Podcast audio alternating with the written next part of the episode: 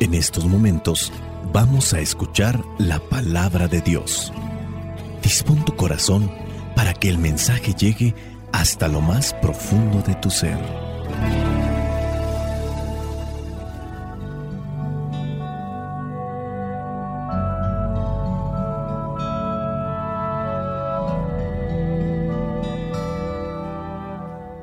El Evangelio que la iglesia nos presenta para el día de hoy corresponde a Juan, capítulo 13, versículos del 16 al 20. Dice así, les aseguro que ningún servidor es más que su Señor y que ningún enviado es más que el que lo envía. Si entienden estas cosas y las ponen en práctica, serán dichosos. No estoy hablando de todos ustedes. Yo sé quiénes son los que he escogido. Pero tiene que cumplirse lo que dice la escritura. El que come conmigo se ha vuelto contra mí. Les digo esto de antemano para que cuando suceda ustedes crean que yo soy. Les aseguro que el que recibe al que yo envío, me recibe a mí y el que me recibe a mí, recibe al que me ha enviado. Palabra de Dios. Te alabamos, Señor. Señor Jesucristo, nuestro divino Salvador. Gracias te damos por tu infinito amor escuchamos en la palabra, te recibimos y adoramos en la Eucaristía, te servimos en los hermanos.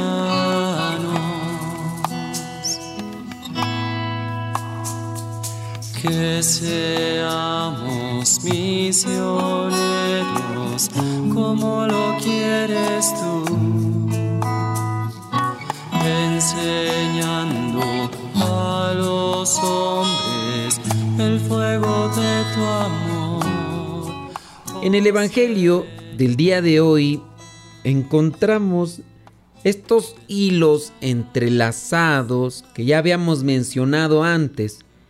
Esta enseñanza, que si bien es de Jesús, también viene a ser una reflexión por parte del mismo Juan, el escritor del Evangelio. No logramos distinguir en realidad cuando está la reflexión de Juan.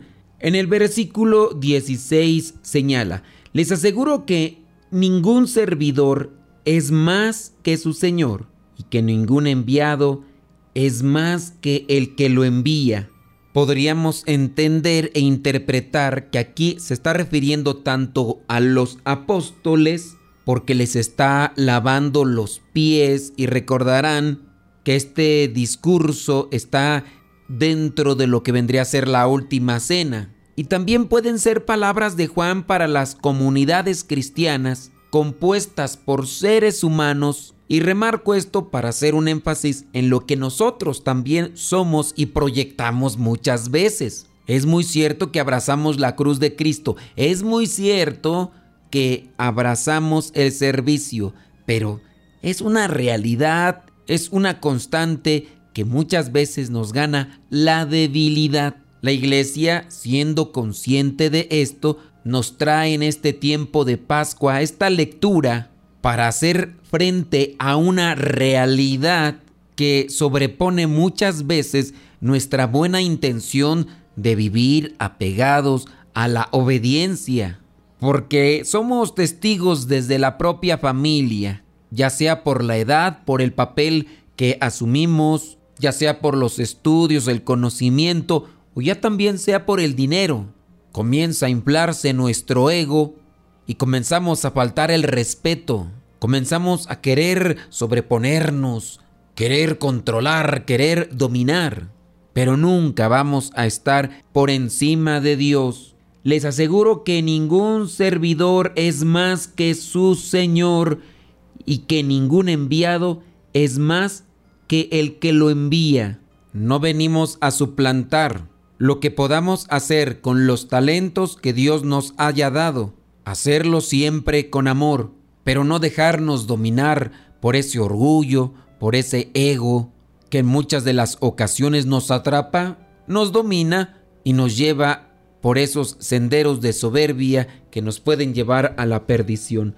Dice en el versículo 17, si entienden estas cosas y las ponen en práctica, serán dichosos. No estoy hablando de todos ustedes, yo sé quiénes son los que he escogido, pero tiene que cumplirse lo que dice la escritura, el que come conmigo se ha vuelto contra mí.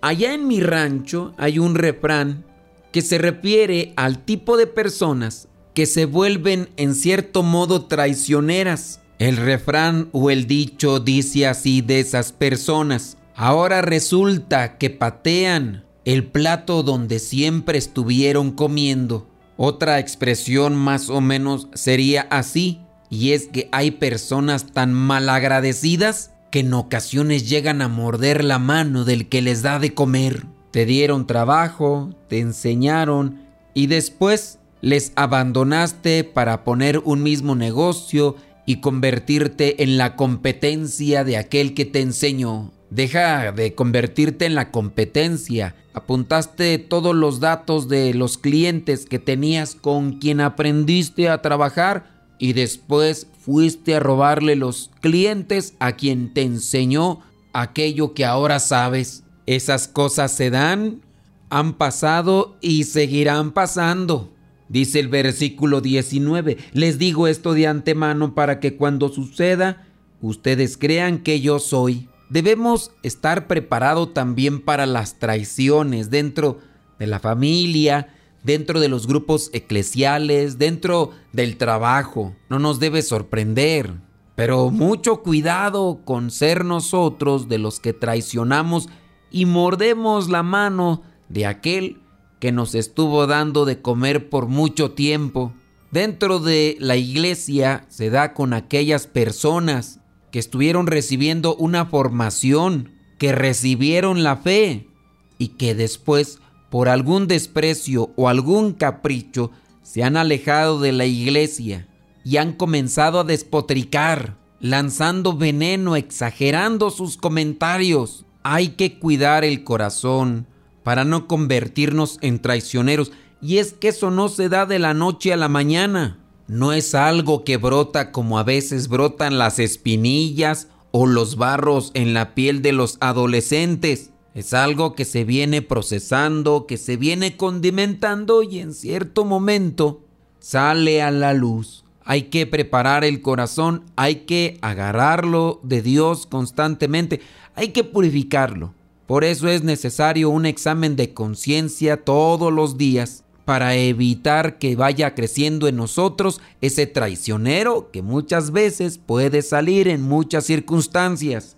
El día de hoy, por ejemplo, antes de dormir podría ser que yo busque en mi corazón, Señor, ¿en qué fallé? ¿Qué males cometí? ¿Qué cosas tengo que corregir en mi vida? A lo mejor dije algo con lo cual dañé a los demás o a lo mejor hice algo con lo cual perjudiqué a otros. Ayúdame a descubrir, Señor, en lo malo que estoy, pero también ayúdame a ver cuál es el sendero que debo de caminar para no ser un traicionero, como lo fue Judas, para no ser como esa persona que muerde la mano de aquel que le dio durante mucho tiempo de comer. Que nuestra conciencia se vaya purificando y que al mismo tiempo vaya sembrando esos ideales de santidad, de rectitud, de vida cristiana, para que podamos en su momento entregar buenas cuentas al Creador y que no resultemos como aquel que se sentó a la mesa del Señor, pero llegó a ser un gran traidor. Soy el Padre Modesto Lule de los misioneros, servidores de la palabra, la bendición de Dios Todopoderoso, Padre, Hijo y Espíritu Santo, descienda sobre cada uno de ustedes y les acompañe siempre. Vayamos a vivir la palabra. Lámpara es tu palabra para mis pasos, luz en mi sendero. Lámpara es tu palabra para mis pasos, luz en mi sendero. Luz, tu palabra es la luz.